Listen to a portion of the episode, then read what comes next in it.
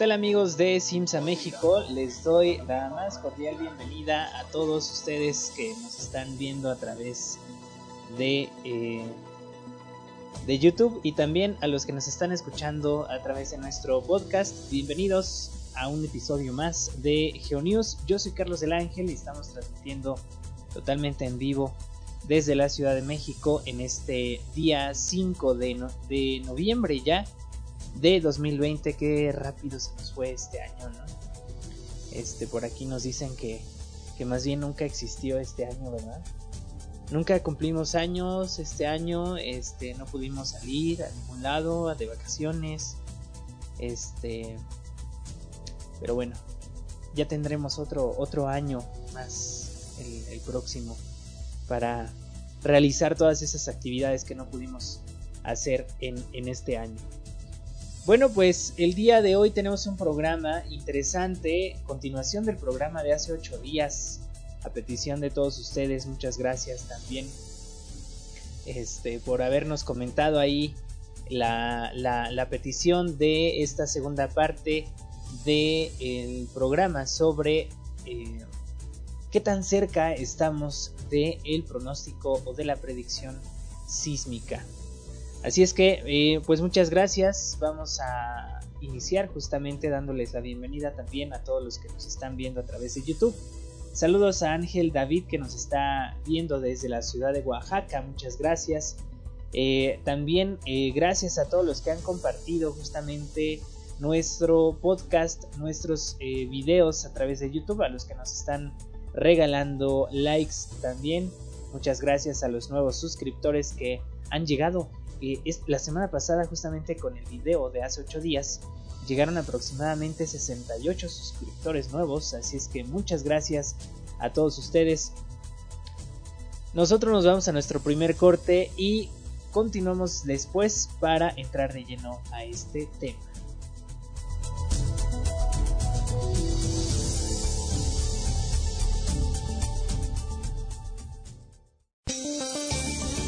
Sigue escuchando GeoNews. Continuamos.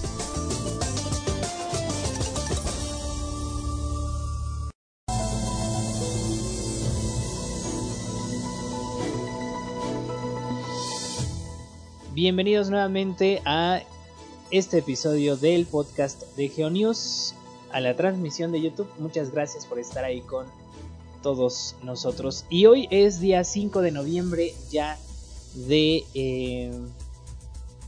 5 eh, de noviembre de 2020 y la efeméride del día de hoy es justamente sobre el Día Internacional de la Concientización sobre Tsunamis. La Asamblea de las Naciones eh, Unidas propuso esta fecha como el Día Internacional sobre la Concientización sobre los Tsunamis, a manera de reconocer la importancia para que las naciones estén preparadas y contar con un sistema de advertencia temprana a modo de prevenir las afectaciones físicas y humanas ante el impacto de estos fenómenos, los cuales en los últimos 200 años han cobrado la vida de más de 300.000 personas alrededor del mundo, convirtiéndose en el fenómeno natural que más muertes ha causado. El gran eh, sismo y tsunami del Océano Índico fueron los principales causantes de que la comunidad internacional se reuniera en la ciudad de Kobe, en Japón, para buscar implementar una red de alerta ante tsunamis en el Índico, llevando a identificar zonas propensas que no cuentan con redes similares como el mar Mediterráneo y el Caribe. De ahí la importancia de contar con sistemas de alerta ante tsunamis y fomentar la cultura de prevención en las comunidades costeras que se verían afectadas. Y si justamente, pues en el Caribe no tenemos eh, historial, gran historial de, tsunamis. Eh, debemos tener. Bueno pero son muy alejados este temporalmente hablando. O sea son muy poco frecuentes los tsunamis. Sí, sí los ha habido sí los ha habido pero este no tenemos realmente un evento tan grande o tan importante en la historia como para que incluso las, los países que están en esta región estén lo debidamente preparados. La última alerta de tsunami que tuvimos fue con el terremoto de. con el sismo de Jamaica. Que fue. El no, fue en este año. ¿Cuándo, fuimos a lo del los libros. No recuerdo exactamente la fecha, pero el 28 de enero, ya nos dieron aquí el dato, el 28 de enero de este año eh, hubo el eh, sismo de Jamaica eh, que activó la alerta de tsunami para el Caribe. Recordemos que no fue un tsunami importante, sí se registró alguna pequeña variación instrumental en esa región, pero pues sí, sí prácticamente toda la, la zona de la costa del Caribe, incluyendo México, estuvo bajo alerta de tsunami por algunas horas. así que bueno, no son eventos, como bien les mencioné, tan relevantes en cuanto a tamaño, en cuanto a nivel de daños, pero sí es algo que este, tenemos que estar ahí justamente preparados y el día, este día es eh, pues el que nos debe de, servir a todos para tener planes tanto familiares como nacionales para eh, enfrentar este tipo de fenómenos. Y en el Mediterráneo, ahí sí no recuerdo algún, algún evento de tsunami importante eh, reciente, en la historia reciente. Bueno, en la historia reciente, si nos vamos a la semana pasada, tuvimos una alerta de tsunami, pero fue en el mar Egeo, entre Turquía y Grecia. Que bueno, si vieron ustedes las imágenes, vamos a hablar en un momento sobre este tema. Eh, se registró un tsunami en las costas de Grecia y Turquía eh, esto fue esta semana, el sismo se registró aprovechando ya, iniciando el, reporte de la actividad sísmica global. Este sismo se registró el 30 de octubre con epicentro a 15 kilómetros de la costa norte de la isla de Samos en Grecia. La profundidad calculada fue de 21 kilómetros y estuvo asociado a una falla normal superficial dentro de la placa eurasiática al este del mar Egeo. El sismo fue percibido ampliamente en el sur de Turquía, principalmente en la zona de la ciudad de Izmir, donde se registraron grandes daños materiales como consecuencia de las intensidades, las cuales alcanzaron valores entre 7 y 6 en la escala de Mercalli modificada. Este em, movimiento sísmico eh, generó posibles deslizamientos de tierra submarinos, eh, lo que ocasionó la formación de un tsunami que golpeó las costas del sur de Turquía y también en las islas del este de Grecia. Se pudieron observar con eh, olas con alturas, eh, altura de un metro de, en la isla de Seferizar, no sé si lo pronuncié bien, en Grecia, donde el nivel del mar aumentó llevándose consigo miles de objetos a su paso mientras que el agua se adentraba en la ciudad. Videos en redes sociales muestran la fuerza de la marejada, la cual agravó la situación de las personas quienes aún se recuperaban de la impresión traída por el movimiento sísmico. Aunque el tsunami fue muy local, las olas se pudieron registrar en varias estaciones mareográficas ubicadas en el mar Egeo, con variaciones de menos de 20 centímetros en Estambul y en algunas islas de Grecia. El número de víctimas alcanzó las 114.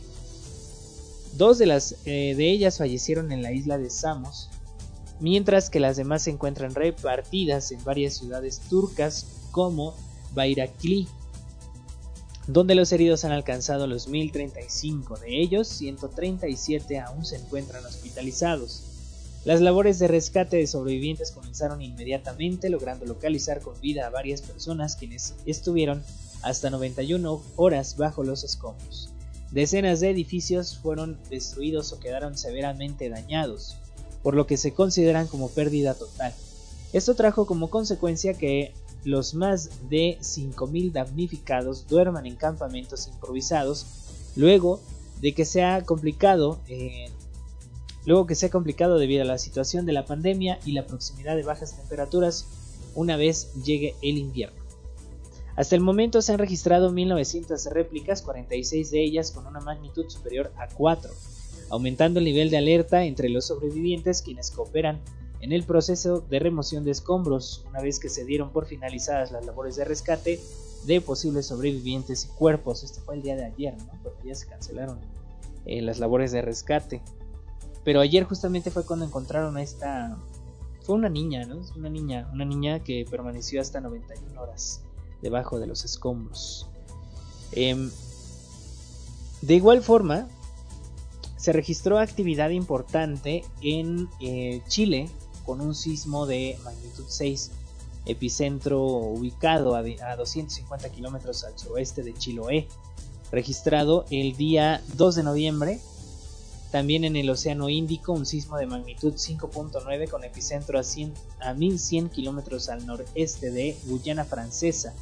Esto fue registrado el 30 de octubre. En Tonga, un sismo de magnitud 5.7 tuvo epicentro a 268 kilómetros al noroeste de Jabeluloto, registrado el día 3 de noviembre. Y bueno, dentro de la actividad sísmica a nivel nacional, tenemos que se han registrado un total de 57 sismos con una magnitud igual o superior a 4, de los cuales eh, destacan un sismo de magnitud 4.8 registrado el día 2 de noviembre. Fue registrado a las 17 horas con 25 minutos 25 segundos en la hora del centro de México. El epicentro se ubicó a 115 kilómetros al sureste de Ciudad Hidalgo, Chiapas y tuvo una profundidad de 10 kilómetros. Debido a que su epicentro se ubicó dentro del mar y lejos de las zonas poblacionales, no fue percibido ni se reportaron daños por parte de las autoridades de protección civil estatal. Dentro de la actividad volcánica global, la más destacada se encuentra en el volcán Pacaya en Guatemala, que continuó con actividades tromboleana en el cráter con la expulsión de fragmentos incandescentes a una altura de 250 metros.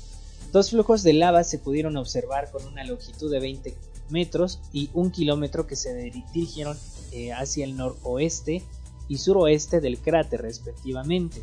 El nivel de alerta continúa para los alrededores así como en las partes bajas que pudieran presentar flujos de lodo y se exhorta a no acercarse a las proximidades del cráter por el riesgo de explosiones repentinas.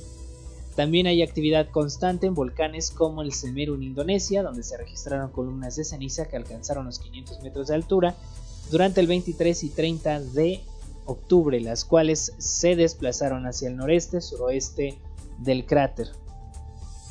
En el volcán Signabung en Indonesia también eh, se registró actividad, se observaron flujos piroclásticos que se desplazaron hasta un kilómetro de distancia también se reportó caída de cenizas en poblaciones cercanas. En el volcán Telica, en Nicaragua, se registraron tres explosiones que lanzaron columnas de cenizas de hasta 300 metros de altura y se desplazaron al norte del cráter. Todo esto es em, el reporte semanal, si no me equivoco, del Smithsonian. Eh, bueno, ahí tenemos el dato de esta semana. Nosotros nos vamos a nuestro siguiente corte y continuamos ya para bueno, de hecho nos falta la de la actividad volcánica del Popo, pero con eso regresamos después del corte.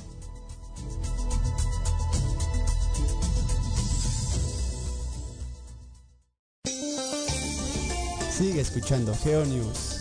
Continuamos.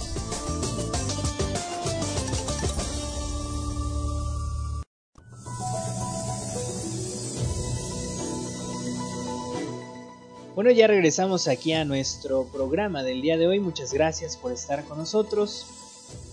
Y nos quedamos en el reporte de la actividad del volcán Popocatépetl. Es muy rápido, así es que vamos con ello. En las últimas 24 horas, mediante los sistemas de monitoreo del volcán Popocatépetl, se identificaron 500 exhalaciones acompañadas por emisiones de gases volcánicos y en ocasiones con bajas cantidades de ceniza.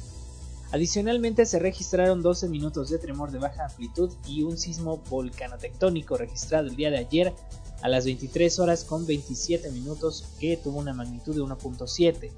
Al momento de este reporte y durante la mañana se han observado ligeras emisiones de vapor de agua y gas con dirección sur-oeste.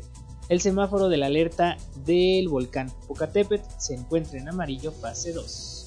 Y esto es información del SENAPRED hemos tenido desde hace una hora aproximadamente una actividad constante en la zona norte de la isla de Honshu, en Japón. Eh, se está por ahí posiblemente activando una falla local. Estamos eh, monitoreando justamente, eh, si es que alcanzaron a escuchar por ahí el monitor. nos está mostrando actividad en el norte de la región de Akita, es la prefectura de Akita,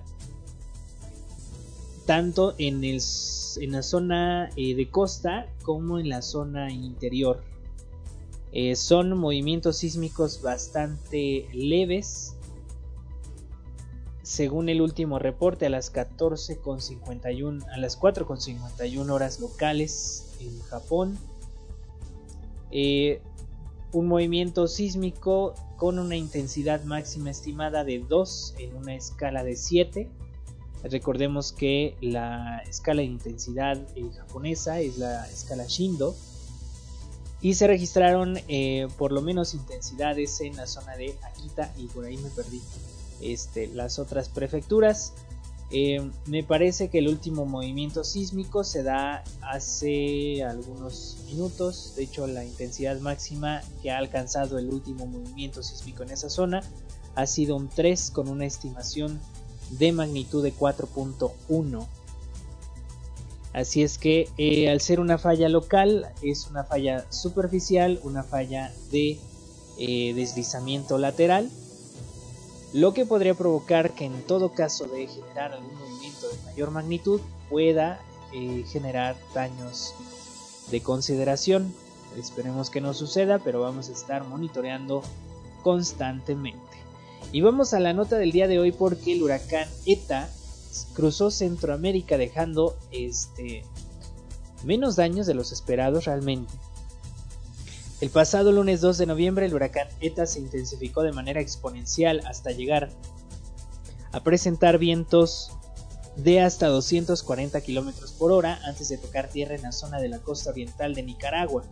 Sus bandas nubosas causaron lluvias y vientos en Honduras y El Salvador, donde dejaron grandes inundaciones, deslizamientos de tierra y afectaciones como consecuencia de la marejada ciclónica, la cual se estima que alcanzó hasta 5 metros de altura. Sin embargo, las afectaciones no fueron mayores como se creía, pues aún se tiene el recuerdo del paso del huracán Mitch en el año de 1998, que dejó miles de eh, millones de damnificados y casi 20.000 fallecidos. Actualmente ETA es una depresión tropical que se encuentra sobre Guatemala y se espera que vuelva a internarse en el Mar Caribe, donde se va a fortalecer nuevamente para dirigirse hacia Cuba y finalmente hacia Florida como un huracán de categoría uno o dos según las últimas estimaciones de los modelos. Sin embargo, recordemos que el día, fue el día lunes, hicimos, no es cierto, el día martes hicimos, bueno, seguimos monitoreando Japón. El día martes de esta semana hicimos una transmisión justamente para darle seguimiento a el huracán ETA en su ingreso eh, a Nicaragua. Así que lo que estábamos diciendo justamente es que a partir del día lunes de la siguiente semana, ya no podíamos realmente calcular este, con exactitud qué puede ocurrir con este, con este huracán. Sabemos sí que va a ingresar nuevamente al Caribe y que se va a fortalecer como tormenta tropical y que va a impactar eh, o va a cruzar prácticamente a Cuba con dirección a las Bahamas. Allí es donde, eh, según las estimaciones o los modelos meteorológicos, cambiaría su eh, dirección nuevamente hacia el oeste para internarse al Golfo de México y nuevamente virar hacia el este, eh, si no me equivoco, el día martes, para probablemente impactar Florida, en los Estados Unidos. Sin embargo, no podemos saber con exactitud todavía lo que puede o lo que va a suceder en esa región. Es una estimación todavía bastante lejana. Yo creo que de aquí al, al lunes, no, de aquí al sábado. El sábado yo creo ya tendríamos una estimación exacta del posible impacto o la, posible ruta que va a tener el eh, huracán ETA con rumbo actualmente hacia eh, bueno actualmente está en Guatemala está como estacionario se podría decir en lo que vira nuevamente hacia el Mar Caribe. Así es que vamos a esperar más datos el próximo lunes, no se pierda nuestra transmisión donde vamos a estar dando seguimiento a lo que eh, pues esté sucediendo con ETA. Bueno, pues vamos a comenzar con nuestro tema principal del día de hoy, eh, que es la segunda parte justamente de del programa de hace ocho días, eh, donde hablábamos sobre qué tan cerca estamos de predecir sismos parte 2. Y bueno, pues eh, hablábamos de la posible correlación entre las variaciones geomagnéticas y la sismicidad, hablábamos de pulsos electromagnéticos y todo esto. El objetivo de este trabajo justamente fue estudiar el comportamiento del campo geomagnético previo y posterior a los sismos, principalmente del Maule en el 2010, de Iquique en el 2014 e Illapel en 2015, basados en evidencia de ciertos fenómenos magnéticos asociados a la ocurrencia de grandes sismos producidos por la fricción de las rocas cuando estas experimentan compresiones y esfuerzos, principalmente por fenómenos como el efecto piezoeléctrico, producción de electricidad cuando se ejerce tensión mecánica. Para entrar directamente con este mm, tema, vámonos a un corte y regresamos, no se despeguen.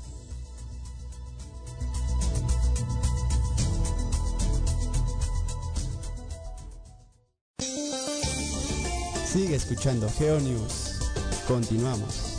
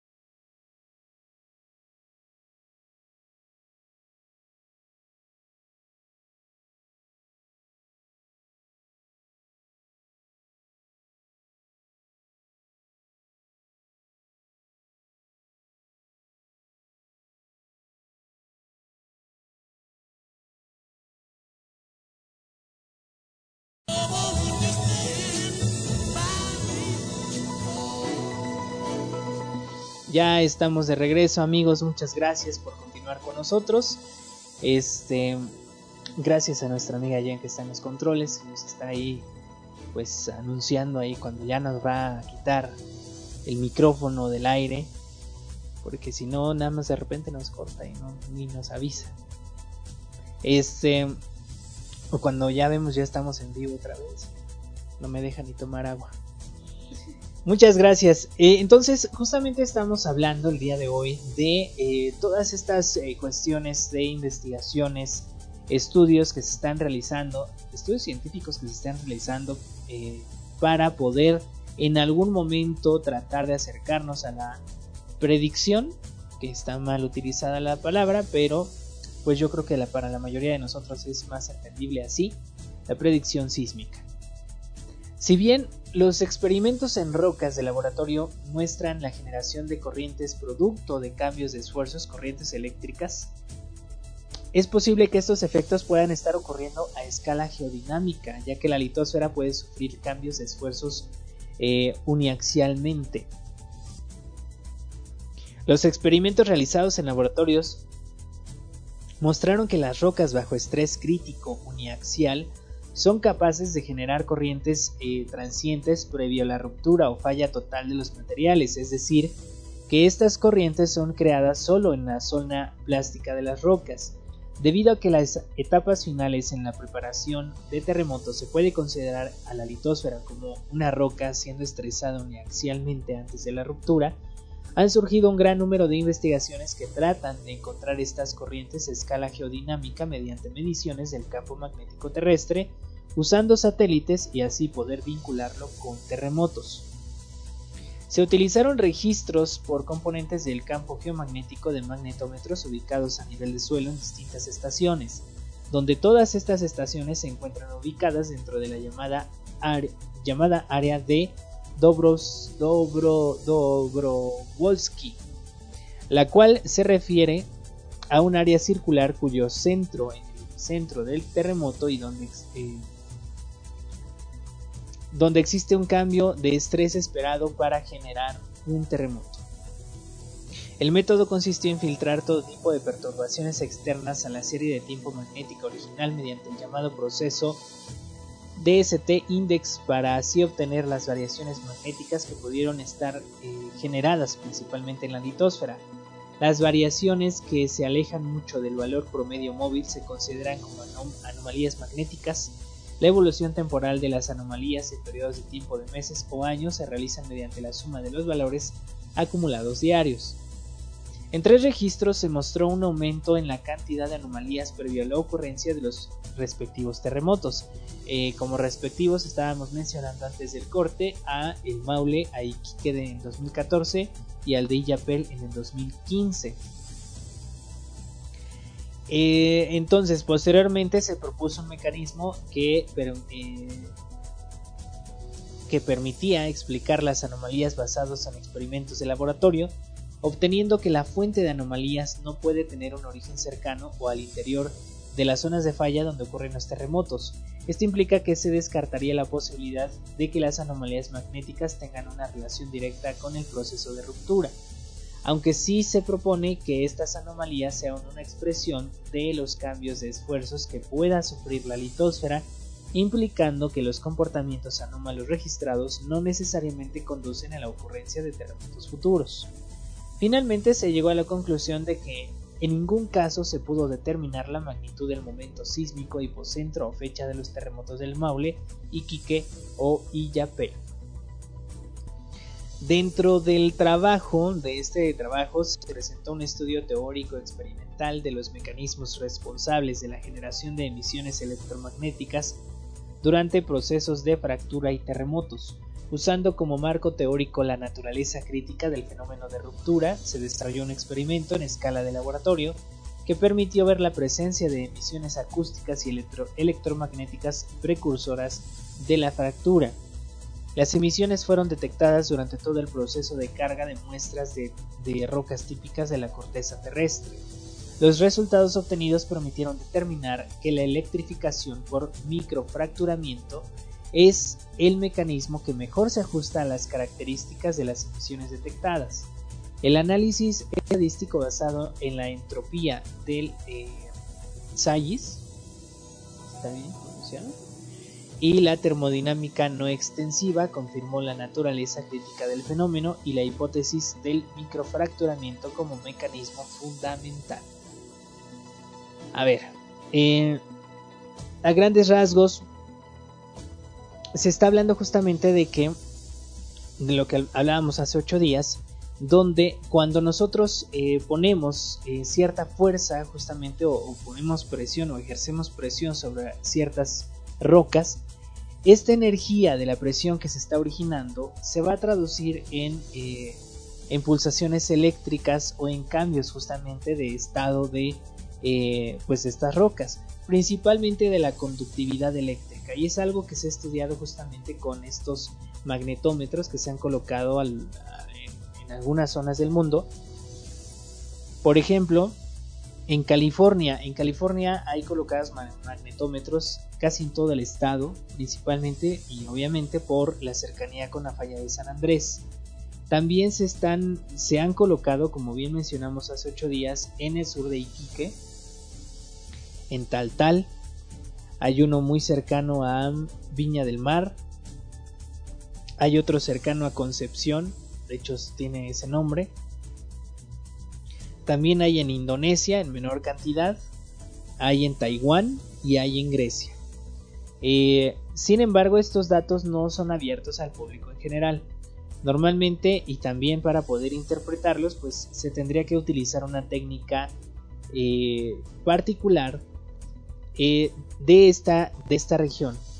Eh, ¿Por qué? Porque no todas las zonas sísmicas son iguales. Justamente estaríamos hablando de que una, una, metodología aplicada a la falla de San Andrés, que estamos hablando que es una falla local, que es una falla superficial, que con algún movimiento, por pequeño que nosotros lo veamos, nosotros que nos encontramos en una zona de subducción, eh, con una magnitud relativamente pequeña se pueden causar grandes daños. Ahora, eh, también en la zona de Chile, por ejemplo, es una zona de subducción donde choca la placa de Nazca con la placa sudamericana. Eh, y el tipo de deslizamiento o el tipo de de alguna manera de presión que se puede ejercer antes de un movimiento sísmico va a ser muy diferente a lo que vamos a ver en San Andrés. Entonces, la metodología de interpretación puede variar, no solamente tiene que ver con la zona también eh, de falla, sino también con el tipo de roca. Y es lo que estamos hablando.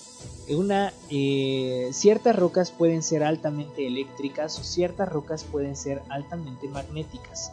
Principalmente principalmente en eh, la región de, por ejemplo, la zona de subducción en, Chile, vamos a tener eh, gran cantidad de basalto por la cantidad de volcanes que tenemos en esa región. El basalto es altamente magnético, pero pierde la propiedad, si no me equivoco, pierde la propiedad magnética a altas temperaturas. Entonces, esto también va a interferir tenemos que ver justamente el tipo de roca y el tipo de zona eh, geológica de la que estamos hablando. Entonces, eh, no es algo que esté justamente ya medido, que ya podamos decir que esta es la única, eh, la única metodología que tendremos que seguir o el tipo de estudio o precisamente el estudio de los resultados. Vamos a hablar después del corte. Ahorita vamos a ir a un corte. Vamos a hablar de un caso que ha sido el único reconocido científicamente, principalmente por la comunidad eh, sismológica, en el que sí se ha podido pronosticar un evento sísmico con bastante exactitud. Así es que vamos a regresar con ello en unos minutos. Nosotros vamos a un corte, no se despeguen, aquí continuamos.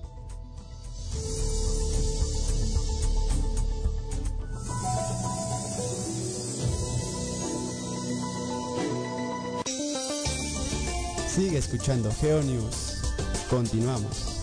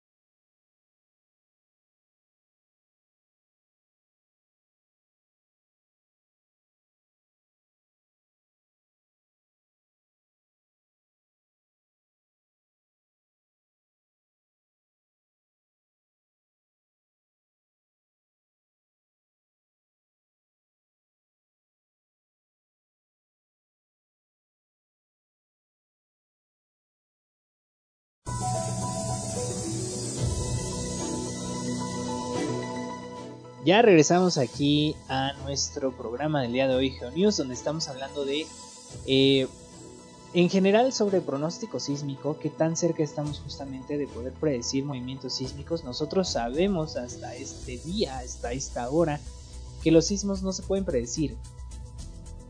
Y no se pueden predecir porque no se ha encontrado una metodología 100% confiable que nos diga de qué magnitud va a ser, dónde va a ser, en qué fecha y a qué hora va a ser un movimiento sísmico. Esto es imposible, señores, de verdad.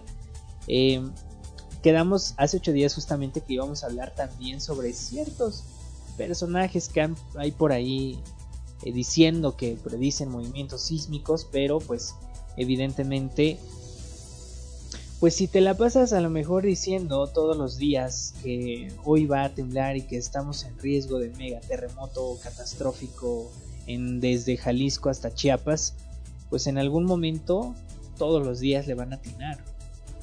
Bueno, todos los días dicen que estamos en alerta máxima roja por un este, terremoto magnitud 8, 7, 9, dependiendo según yo creo cómo se sientan en ese día este o como amanezca el sol literal. Porque pero bueno esto no existe amigos. No caigan en esos juegos.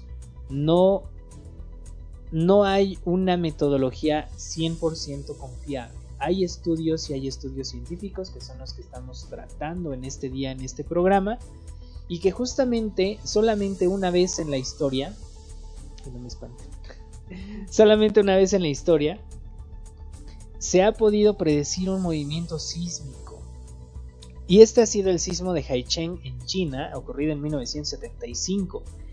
Este movimiento sísmico eh, se pudo anticipar por medio de la comunidad científica de esa zona, eh, por em, justamente el, estudio que, que se hizo, el, el análisis a lo mejor un análisis como que muy muy visual. Eh, esto ocurrió durante el día 4 de febrero de 1975, cuando un sismo de magnitud 7.3 azotó la ciudad de Haicheng en el noroeste de China, dañando casi todas las construcciones de la ciudad. Unas horas antes se emitió una alerta basada en una teoría que hoy está descartada, la teoría de la dilatancia, que indica que cuando se comprime una roca, esta cambia sus propiedades físicas originando una serie de señales que son consideradas precursoras de los sismos. Estas señales fueron observadas en Haicheng debido al monitoreo del personal de la Oficina Sismológica de Jinkou. Entre los precursores observados se detectaron cambios en la conductividad eléctrica de la Tierra y en la velocidad de propagación de las ondas P y S, así como en alteraciones en el nivel del gas radón. También se pudo ver un aumento significativo en el nivel del agua de los pozos, porque en palabras de los sismólogos chinos, cuando se comprime la roca, el agua que está contenida en su interior sale por la presión ejercida, algo similar a una esponja. Otro de los puntos que llamaron la atención fue el cambio del comportamiento de los animales, aunque lo determinante para decretar la evacuación fue la ocurrencia de varios temblores pequeños. Durante la madrugada del 4 de febrero de 1975 se registraron varios sismos, algunos de ellos alcanzaron magnitudes de hasta 5.1 durante las primeras horas de la mañana. Pocas horas después se realizó una reunión de emergencia en la que el científico chino Cao Xianqing advirtió a las autoridades de que un gran sismo podía ocurrir ese mismo día, por lo que se debían tomar medidas urgentes. El gobierno local realizó una evacuación de la población de las zonas rurales y urbanas. Al mismo tiempo, las mediciones de la actividad sísmica habían disminuido, siendo interpretado como la acumulación final eh, antes del sismo. De acuerdo con las versiones del personal eh, cercano a Kaohsiung, la magnitud del sismo sería mayor mientras más tardara en ocurrir. Si se producía a las 7 de la tarde, su magnitud sería a las eh, de 7, mientras que si se producía a las 8 pm, su magnitud alcanzaría el 8. Finalmente ocurrió el sismo a las 7.36 con una magnitud de 7.3. De acuerdo con los reportes, unas 2.000 personas murieron, pero de no haberse realizado la evacuación se estima que la cifra habría alcanzado más de 100.000 víctimas. Este ha sido el único caso de predicción de un sismo que ha sido reconocido por la comunidad científica, convirtiéndose en el emblema de quienes estudiaban este campo, demostrando que era posible observando ciertos fenómenos para tener una respuesta, convenciendo a muchos de que se había logrado la tan anhelada hazaña predicción sísmica. Justamente, justamente, este, aquí hay un comentario y es que no sé cómo para ese momento lograron determinar el cambio en la propagación de las ondas P y S. O sea, eh, siempre se ha mencionado, porque incluso históricamente sí, sí se mencionan todos estos cambios que hubo aparentemente antes de estos movimientos sísmicos. Sin embargo, pues es muy complicado, ¿no? Es muy complicado medir justamente cuando está ocurriendo un evento sísmico qué velocidad traen las ondas P y S. Lo sabemos, o sea, sí sabemos eh, con qué velocidades se, propagan estas dos ondas, pero igual tiene que ver con el tipo de roca, con el tipo de suelo que estamos teniendo en, la región en, cuestión. Entonces, no, no, esta, esa parte sí, no logro comprender cómo es que detectaron con anticipación que, las, que la propagación de las ondas P y S este, lograron cambiar su velocidad. Vamos a los comentarios de YouTube. Nos dice, me encontré con la página del señor Ben Davidson con un mapa de zonas de presión y en base a ellas lanza predicciones. ¿Qué opinas? zonas de presión. No, de hecho él no estudia zonas de presión. Si no me equivoco, lo que hace es... Este... Si es el que estoy recordando... Él más bien parece que hace una triangulación eh, extraña. Dibuja... Digo, eso no, lo, no se ve en el mapa, pero según la teoría dibuja ciertas líneas de patrón de actividad y esto aparentemente, según esta, este personaje, este, eh, podría determinar en qué zona del mundo podría temblar de acuerdo a ciertas alineaciones de terremotos pasados o de sismos pasados. Es casi algo parecido con lo que hacía eh, o hace el señor Haroldo Maciel, eh, brasileño, que este, analiza la migración sísmica a gran distancia. Científicamente, sismológicamente hablando, no existe la migración sísmica a, grandes distancias. Hay migración sísmica local que se llama transferencia de estrés de Coulomb, lo pueden buscar así, es, es totalmente avalado por la comunidad sismológica. Es un estudio que, en el que se basa la USGS justamente para lanzar sus pronósticos, y no predicción, sus pronósticos de actividad futura en ciertas regiones con actividad sísmica.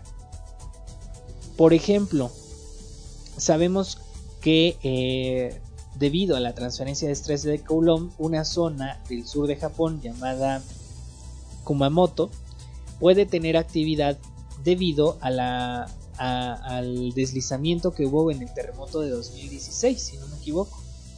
El terremoto de Kumamoto ocurre en el sur de Japón en una falla local de deslizamiento lateral sin embargo, la extensión total de la falla no alcanzó a, romper en el terremoto de Kumamoto de 2016.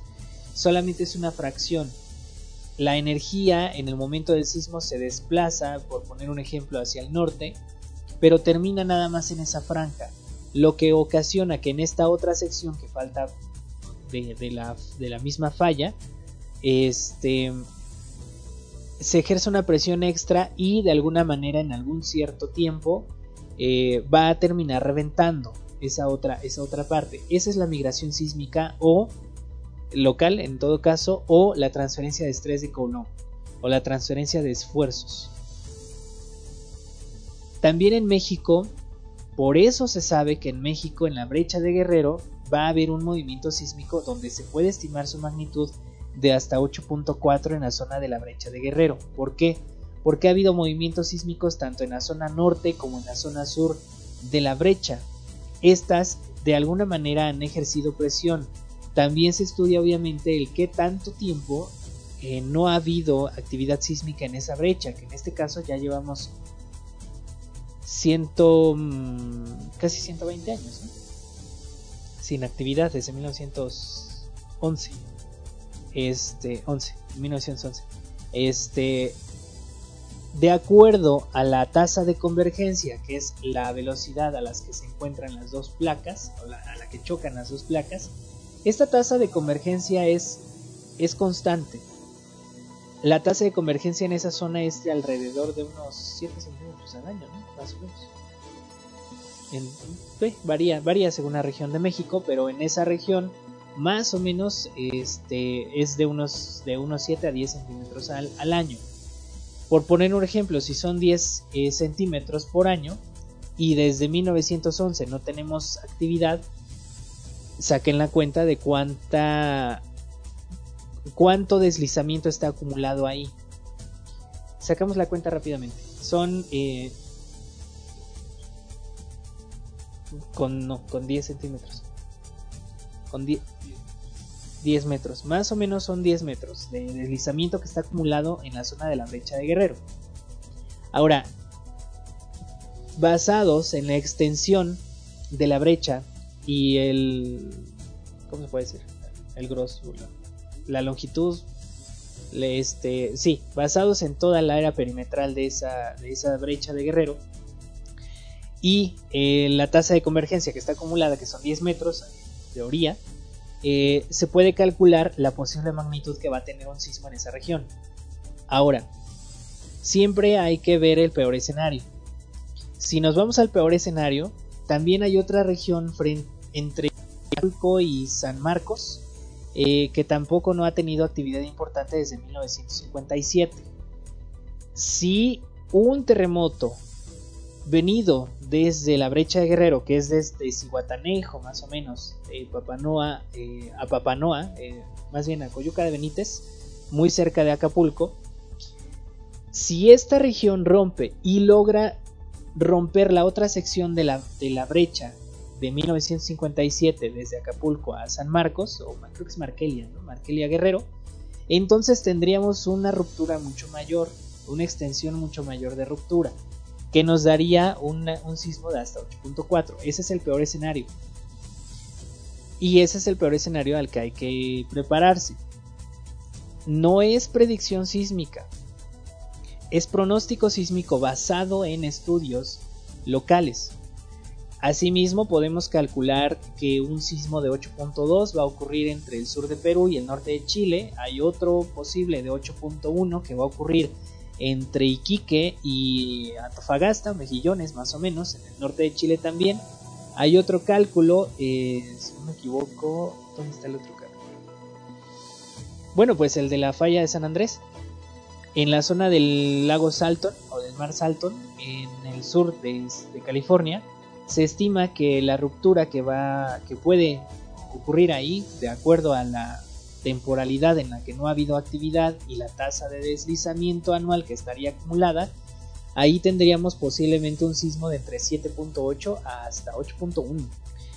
Es muy baja la probabilidad de que lleguemos hasta el 8.1 en la falla San Andrés. ¿Por qué? Porque normalmente las zonas de deslizamiento lateral no dan sismos más allá de 8. En general, no significa que no pueda ocurrir, pero no va a ocurrir un terremoto de 10. Eso sí se los puedo asegurar. Ahora, eh, todos estos estudios se basan en zonas locales, muy localizadas justamente. No podemos decir que gracias a la actividad solar eh, va a haber un terremoto magnitud 9 eh, en cierta parte lo, focalizada del mundo. No, no, no puede ocurrir así, no funciona así. Ahora, quien hable de pronóstico sísmico o de predicción sísmica nos tiene que dar magnitud exacta con un margen de error de dos décimas de grado arriba o abajo. Dos décimas, otra vez, me equivoqué. Dos décimas de magnitud arriba o abajo. Localización exacta. Periodo de tiempo exacto con errores de horas. Yo creo que hasta máximo un día. Yo creo que todavía sería válido. Este. Y me está faltando otro dato y la, la, bueno, la hora, la fecha, el lugar y la magnitud. Y la, bueno, la profundidad como que ya sería algo muy extra, pero pues podría funcionar. Pero por lo menos estos cuatro elementos nos los debe de dar. Y obviamente si hablamos de una exactitud, pues ya estaríamos hablando de que sí, sí estaría acertada la, la predicción. Justamente estas mismas metodologías que se estudiaron en China para el terremoto de Haicheng eh, se quisieron aplicar eh, tiempo después y justamente no funcionó. El, el, movimiento sísmico que ocurrió el 28 de julio de 1976 en la ciudad de Tangshan a 400 kilómetros de Haicheng se produjo con una magnitud de 7.5 y causó la pérdida más grande de vidas asociada a un sismo de acuerdo con las fuentes oficiales, donde el número de muertos fue de 250.000, mientras que algunas estimaciones elevan esa cifra a 800.000. Este sismo no se pudo anticipar pese a que tuvo características muy similares al de Haicheng y se estaba realizando el mismo tipo de monitoreo, la diferencia es que esta vez no se presentó ninguno de los fenómenos precursores que se observaron en el primer caso, en el caso de Haicheng. Con este episodio de la sismología moderna, pues quedó demostrado que la teoría de la dilatancia no, se, no funciona. Pues si bien eh, sirvió para predecir un sismo en particular, estos fenómenos no siempre se presentan antes de un... casi me pican los ojos aquí antes de un sismo quitando su validez. Es por ello que cuando en la ciencia se tiene una hipótesis, pues debe funcionar bajo ciertos criterios y lograr predecir con un nivel de acierto lo suficientemente alto para ser cierta y lograr replicarla en otros puntos del planeta, algo que no se logró. Tras el fracaso se comenzó nuevamente a analizar el fenómeno dentro y fuera del planeta, teniendo el mismo resultado. Y bueno, con esto cerramos el tema de el, día de hoy, el tema de hace ocho días también. Y nos vamos rápidamente a las notas finales porque ya nos están corrigiendo. resulta que se descubrió un nuevo mineral proveniente de un meteorito de la Luna hallado en el norte de África. Le fue dado el nombre de Don Will Don Wills o Don Will al honor al geólogo pues que se apellidaba igual, ¿no? Wilhelms. Está compuesto de átomos de calcio, aluminio silicio y oxígeno, por lo que es muy similar en rocas continentales de la Tierra, diferencia es que se forma en condiciones extremas de presión y temperatura comparables a las del manto de nuestro planeta.